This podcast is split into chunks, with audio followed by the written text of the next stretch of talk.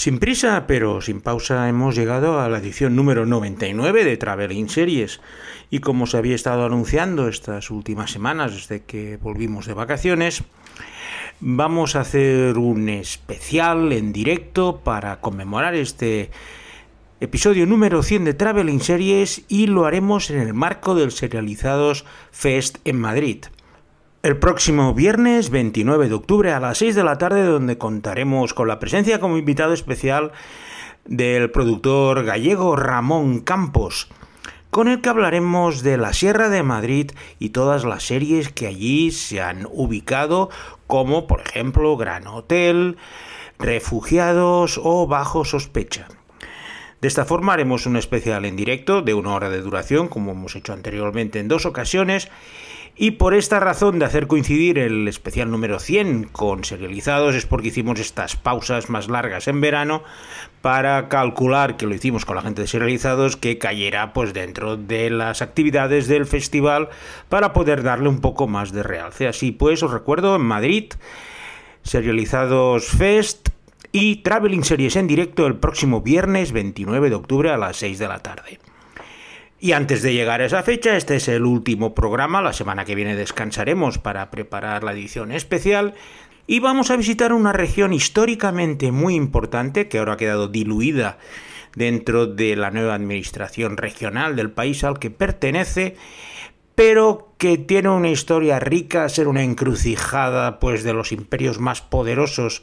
de los últimos siglos y como siempre, para preparar el viaje, haremos unas recomendaciones gastronómicas que en este caso empezarán con un Kong Day Hot Pot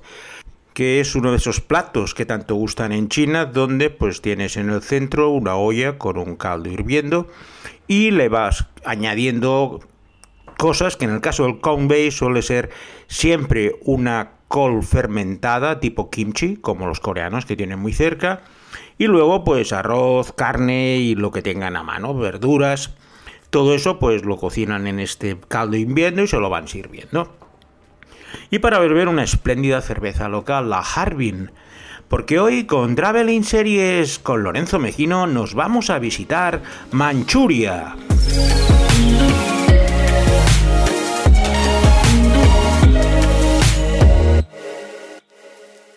Manchuria es el nombre de una región histórica que se corresponde con todo el noreste de la China. De allí surgieron algunas de las dinastías más importantes que estuvieron en Pekín, como es el caso de la dinastía Qing, y ha tenido una historia de lo más interesante durante estos últimos siglos. Al estar encajonada entre Rusia, China, Corea y los japoneses, que también están muy cerca, Manchuria ha ido pasando de manos entre los diferentes imperios. En los últimos 150 años ha estado en manos rusas, en manos chinas y en manos japonesas. Por periodos cortos de 20-30 años, pero debido a este control estratégico de la región del este de Asia, pues estar en Manchuria que su nombre en chino es Kongdei y que quiere decir las llanuras del noreste, por lo que el control de esa vasta región, que tiene una superficie como de una vez y media España, te aseguraba el control de todo el comercio del Asia Oriental. Esa convulsa historia de Manchuria tuvo su máxima expresión en el periodo entre guerras, donde pasó de estar dominada por los chinos a ser una república independiente bajo dominio japonés. Posteriormente los rusos la ocuparon durante la Segunda Guerra Mundial y al final de la Segunda Guerra Mundial fue un protectorado ruso, hasta que al final, por una serie de acuerdos políticos, en el año 48, Manchuria pasó a formar parte de la República Popular China. De hecho, ahora ya no existe el nombre de Manchuria, los chinos le llaman Kongdei y no tiene ninguna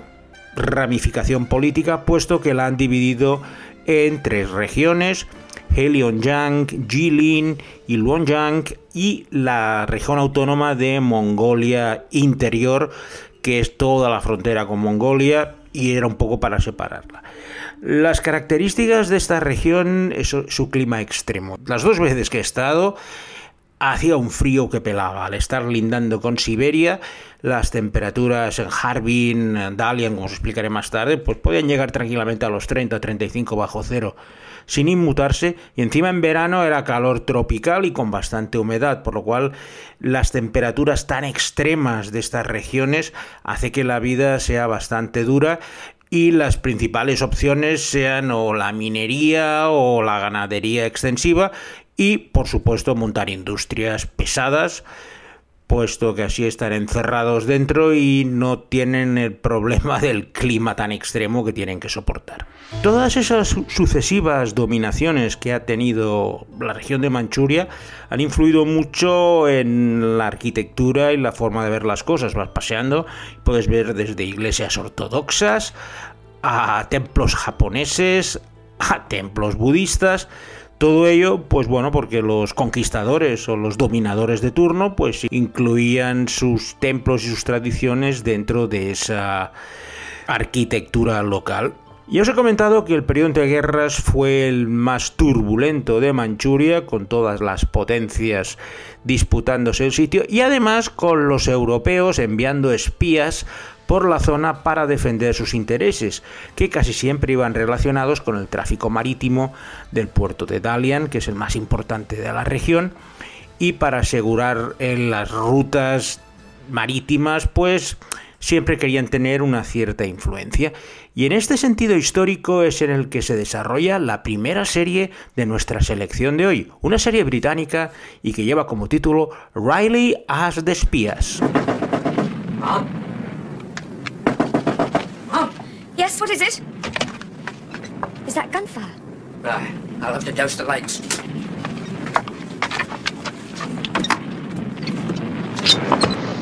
Riley As de Espías es una ficción que narra las aventuras ficcionadas del personaje real de Sidney Riley, un aventurero nacido en Rusia con muchas teorías sobre su verdadero origen y nombre, pero que en la serie conocemos como Sigmund Rosenblum, un personaje misterioso que desea vender al mejor postor una serie de secretos sobre las prospecciones petrolíferas en diversos países de Oriente Medio. Tras esa primera misión es reclutado por el Servicio Exterior de Scotland Yard y posteriormente por el Servicio Secreto Británico, cambiando su nombre a Sidney Riley. La historia de Sidney Riley comienza en Bakú, la capital del actual Azerbaiyán, y en ese lugar remoto se ve inverso en una trama para conseguir que el imperio británico se asegure el control y la propiedad de las prospecciones petrolíferas de Oriente Medio. El éxito de sus intermediaciones hace que sea captado por los servicios secretos británicos y sea enviado a Manchuria, concretamente a Port Arthur, para meter maraña entre los rusos y los chinos y debilitar a dos poderosos enemigos del imperio británico. En la serie tenemos dos episodios que están dedicados a las andanzas de Riley en Port Arthur, el actual Dalian, y su misión era sembrar cizaña, y lo cierto es que lo hacía muy bien. Cogía a los chinos, les decía una cosa, cogía a los rusos, les decía otra cosa, cogía a los japoneses y les decía otra cosa, siempre como han hecho los espías mirando para sus propios intereses. La vida de Sidney Riley en esa década de los 20 fue realmente fascinante. Y la serie es muy buena gracias a la elección de un joven actor que era desconocido por aquel entonces, como era el neozelandés Sam Neill, pero que demostró que fue un enorme acierto por conseguir hacer completamente suyo un personaje hasta el punto de vista que es la imagen que todo el mundo tiene del espía legendario, mucho más allá de las fotos reales que circulan. He tenido la suerte o la desgracia, que en estos casos nunca se sabe, de estar dos veces por Manchuria. Y ambas han coincidido con acontecimientos deportivos. Un año antes de los Juegos de Pekín, en 2008, nos llevaron así como una especie de tour vacacional saliendo de Pekín para conocer el noreste de la China. Y bueno, fue en una furgoneta con un miembro de la organización de los Juegos y un ayudante, los tres, y empezaron a hacerme el tour eh, oficial de toda esta región. No es una región muy bonita, no tiene grandes eh, atractivos, algo os explicaré luego, pero básicamente era ir de ciudad grande en ciudad grande, las ciudades que allí son de 6 millones, 5, 4 millones de habitantes, y son de esta arquitectura china gris que son o grandes apartamentos en altura o casi barracones, chamizos y todo tipo de subconstrucciones que es lo que rellenan las manzanas entre las grandes avenidas que cuando fueron creadas no tenían la gran eh, necesidad de coches que tienen ahora y los colapsos son continuos en todas estas ciudades chinas. No llegan al nivel de Pekín, pero recuerdo estar bastante tiempo atascado en una de estas grandes avenidas, creo que era de Harbin, porque bueno, mm, no tienen capacidad para todo el bienestar que están generando y que claro, la gente lo que quiere es comprarse un coche y tener una cierta autonomía, pero la urbanización china no está preparada para soportar esos grandes volúmenes de tráfico. En ese tour eh, recuerdo que, mm, digamos, lo que más ilusión les hacía a mis dos acompañantes chinos era conocer una pequeña ciudad que se llama Jian,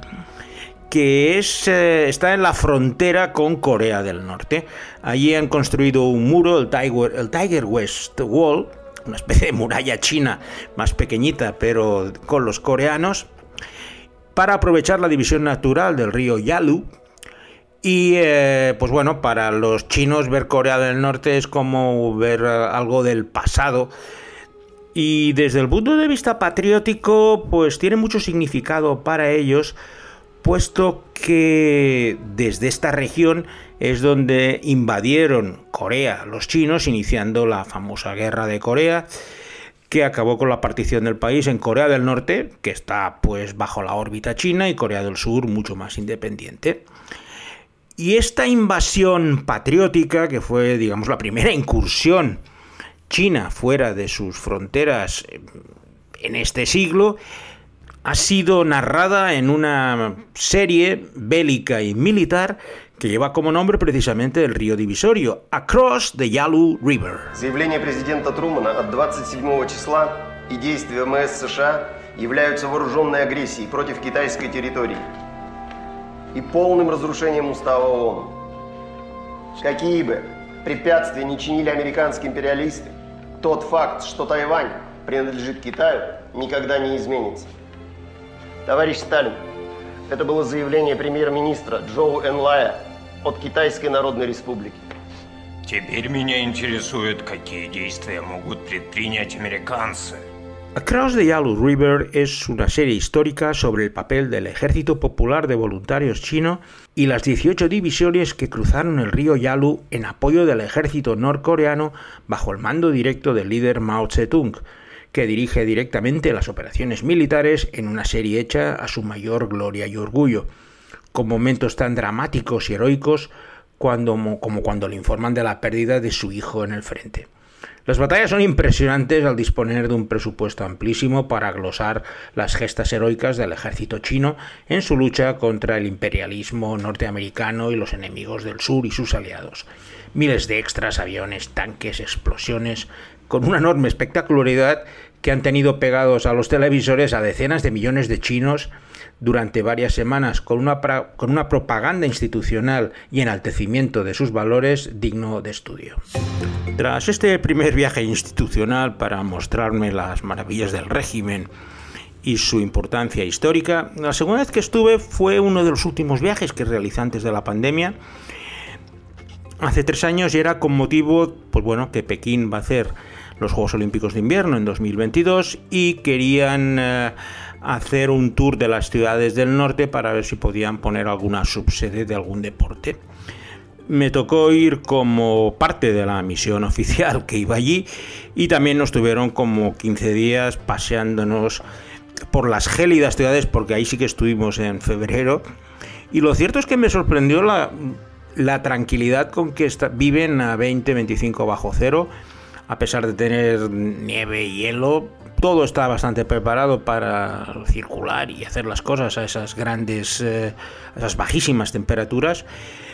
Y lo cierto es que tampoco es que fuera yo tan preparado a nivel de ropa para eso. Y bueno, pero eso sí, allí me lo arreglaron rápido. Me dieron uno de estos abrigos que, que podía ir casi desnudo debajo por lo que calentaba. Uno de esos gorros también tipo ruso que os podéis imaginar de piel Y bien tapado, lo cierto es que se podía pasear no mucho tiempo, más que nada porque la respiración se te lava. Pero bueno, como de hecho íbamos de puerta a puerta, íbamos del hotel a los sitios, a las recepciones, me permitió pues ver un poco de estas ciudades. La primera ciudad que vi dentro de este tour invernal de Manchuria fue Changling, que es otra de esas grandes ciudades grises de, que tantas abundan en China, pero que a nosotros nos interesa porque ha sido el lugar donde se ha ubicado la sensación china forma de series de este año, que es una miniserie excelente que lleva como título See You Again.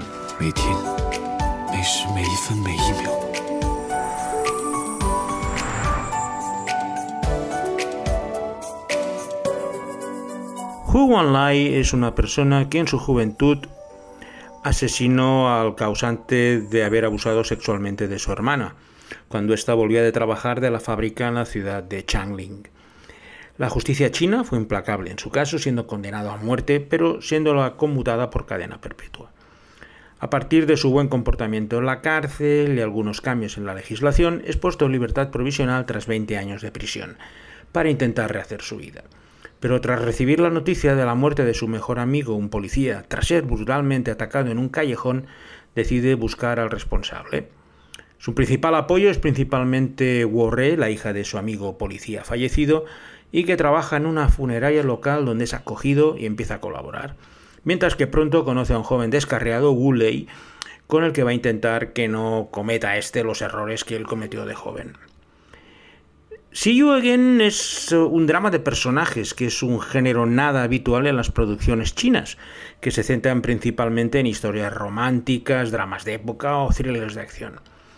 La salida del protagonista de la prisión es el catalizador para mostrarnos un muestrario de personajes que andan bastante vertidos por la vida y que solo buscan encontrar un camino en el que se puedan sentir cómodos y realizados.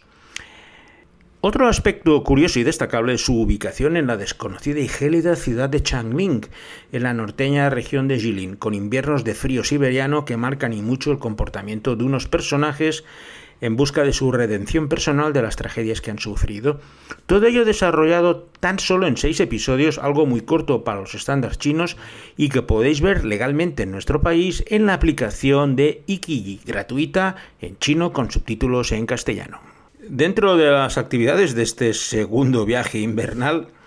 nos hicieron un recorrido turístico por un lugar que desconocía su existencia y la verdad es que me impactó, especialmente en invierno, y es la Reserva Natural de Wudailanshi, casi situada en la frontera con Mongolia. Son más de mil kilómetros cuadrados de bosques, pastos y marismas, puesto que su nombre Wudailanshi significa cinco lados conectados, formados por erupciones volcánicas. La reserva tiene muchísimas fuentes naturales, tanto de agua fría como de agua caliente, y es uno de los lugares más turísticos de la zona. Lo visitamos en febrero, lo cual quiere decir que estaba todo lleno de nieve, todos los lados helados,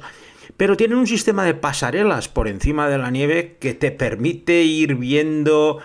pues la preciosidad de este paisaje invernal, porque al tener bastante bosque tampoco es que sea una vasta extensión de nieve,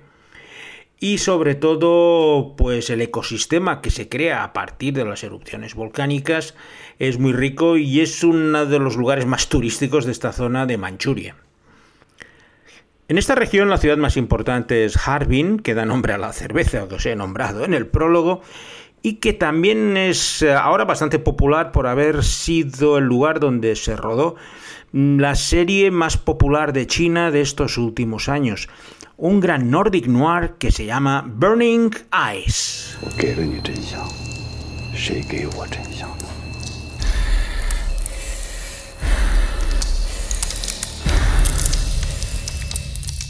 Un misterioso asesino en serie al que denominan The Snowman, el muñeco de nieve, vuelve a aparecer en la gélida capital manchuriana de Harbin, varios años después de su último asesinato iniciando una nueva racha. Su reaparición hace que vuelva al equipo de homicidios el, principal investigador inicial del caso, Liang Yan, un policía atormentado por la muerte de su familia en extrañas circunstancias y que cayó en desgracia tras dejar el caso abierto de los primeros asesinatos. Luego ya no levantó cabeza, siempre con la botella como mejor compañera. Y al final pues consigue unirse a esta ciudad de homicidios, liderada por la eficiente detective Lynn, y no duda en recabar ayuda de un experto investigador forense que a pesar de estar retirado conoce el caso tan bien como él. Burning Eyes tiene una clara inspiración en el Nordic Noir de calidad, con policías atormentados y gente atrapada por las ruedas del destino. Reforzado por el hecho de estar ubicado y rodado en Harbin, la capital de Manchuria y una de las ciudades más frías de la Tierra, como demuestra el hecho de los paisajes nevados y helados que dominan todas las ambientaciones exteriores. La historia dista mucho de ser sencilla y como mandan los cánones del Nordic Noir, los personajes y sus acciones van evolucionando mucho y cambiando a lo largo de los episodios con continuas sorpresas y giros. Lo cierto es que es una gran serie, yo cuando la vi en su momento me sorprendió. También la tenéis en Ikiji, hoy os lo he puesto fácil, podéis ver series chinas a, una, a un clic en una aplicación. Y me parece un cierre fabuloso para esta excursión que hemos realizado hoy por Manchuria. Sin nada más, me despido de vosotros hasta dentro de dos semanas con esta edición en directo que grabaremos en Centro Centro de Madrid el día el viernes 29 de octubre a las 6 de la tarde. Si queréis presenciar y conocerme, pues encantado por mi parte. Podéis inscribiros en la página web de Serializados porque debido a la COVID pues tenemos que hacer inscripción previa, eso sí es gratuita. Por lo cual, si quieres escucharme hablando pues, con Ramón Campos durante una hora de todas sus series, no solo la Sierra de Madrid, porque también hablaremos de las que ha hecho en Florida, en Valencia y en muchos otros sitios. Por mi parte, encantado. Agradecer como siempre a Alberto Laya su labor de producción y elección de temas. Y sin nada más, os emplazo hasta dentro de dos semanas para la edición número 100 de Traveling Series con Lorenzo Mejino.